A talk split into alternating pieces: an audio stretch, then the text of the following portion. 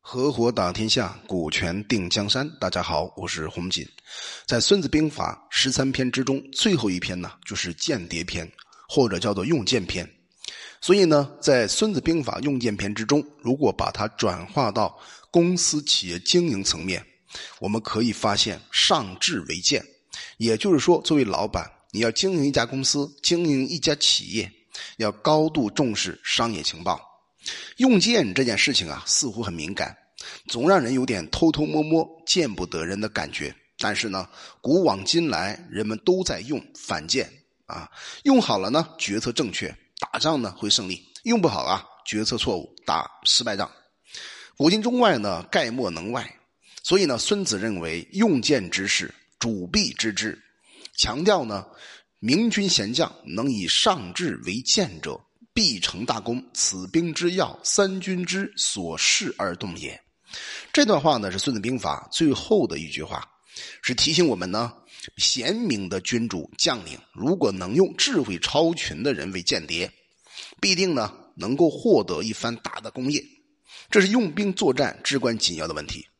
因为呢，整个军队都要依靠间谍提供的情报而决策和行动，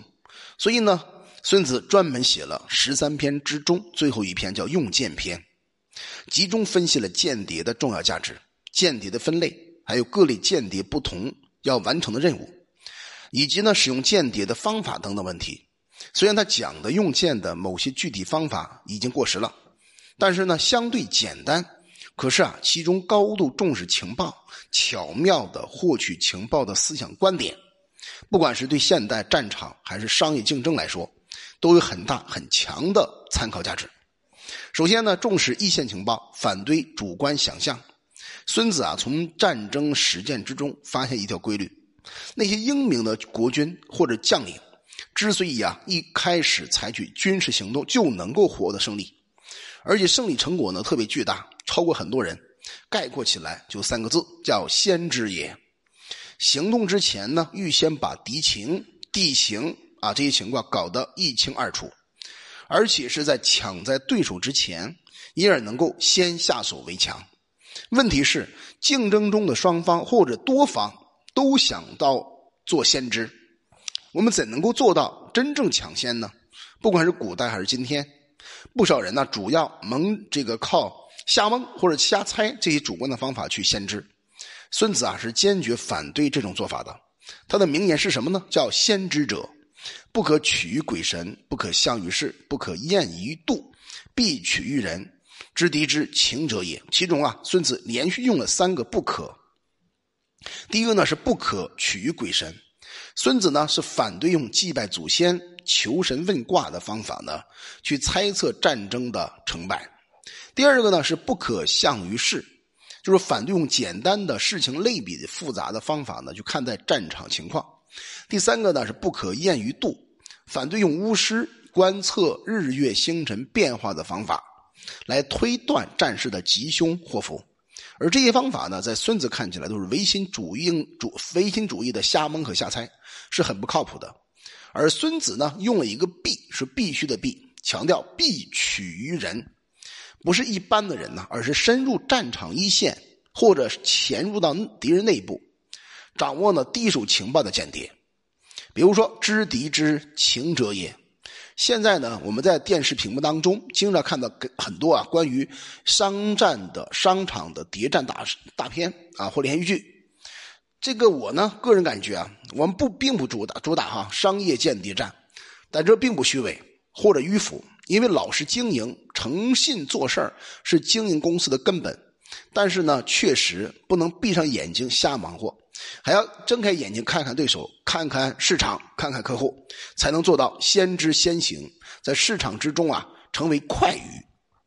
因此，我提醒大家，在市场竞争层面当中，先知方面至少要做到四个层面的效应：第一个，有利于为企业决策和调整策略呢提供客观的依据；第二个呢，有利于企业发展市场机会，开拓新的市场；第三呢，有利于。准确的市场定位，而且满足客户的需要，增强公司的竞争力。第四呢，有利于企业建立和完善市场营销的系统，提高呢企业的经营，这就需要有人专门的做市场的调研，随时掌握一线的市场动向和信息。所以呢，跟战场是一样的，不可取于鬼神，不可向于势，不可验于度，必取于人。也就提醒我们，深入市场之中，深入了解对手，深入客户，了解真实一线的信息的情报的重要性。其次呢，用最聪明的人去做情报，确保为决策提供可靠的依据。情报站来说啊，也是很难的，说容易呢，也非常容易。如果仅仅满足于应付差事，随手啊去搜罗一大堆真真假假的情报呢？这种情报其实是没什么价值的。可是呢，我们要知道，任何一个情报，它面对你面前的时候，它一定会面对这样几个问题：第一个呢，叫真假难辨，根据假情报决策，可能导致啊全军覆没；第二个方面呢，可能价值不够充分，随手可得到的情报可能是对方的假信息，那又是你上当受骗。第三个呢，情报太多太杂，反而呢影响我们的判断力，贻误战机，这都有可能发生的事情。所以，作为公司真正的老板，不仅要重视情报战，还要重视用谁来完成这个情报战。不仅重视谁来完成情报战，还要重视这个情报的真实性。如果能够做到这一步的话，其实用剑篇的这些内容，我们就已经完全把它消化和吸收了。我们打个比方，那么。TCL 啊，集团在德国收购施耐德之后不久，就突然冒出一个大问题，就施耐德在一些国家的品牌使用权和当地的代理商方面存在纠纷。所以呢，TCL 集团呢重新要做这些国家业务的时候，发现面临的首先不是市场的问题，而是法律问题。如果 TCL 呢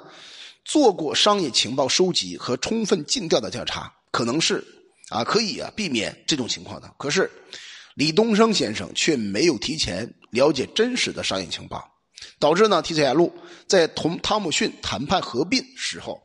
依然没有吸取教训，仍然没有去做详细的调查，不了解对方的情况，所以汤姆逊公司和 TCL 公司在进行并购之前，年亏损额达到一点三欧亿，呃，一点三亿欧元，对现有资产的估价当中呢，三点四万余项的专利。所谓的技术优势，那的价值呢占比是很大的。所以 TCL 集团对并购对象行业技术的价值、市场价值这些情况呢，根本没有认真的情报收集和市场调查。所以呢，最后是隔山买牛。那么等于说，汤姆逊把采内业务转手给 TCL 集团之后，很快把自己定位成一个数字媒体和视频流量的公司。他们在交易的时候呢，已经对产业前景还有自身方向呢有了清醒的认知，而 TCL 集团呢没有经过严格的尽职调查，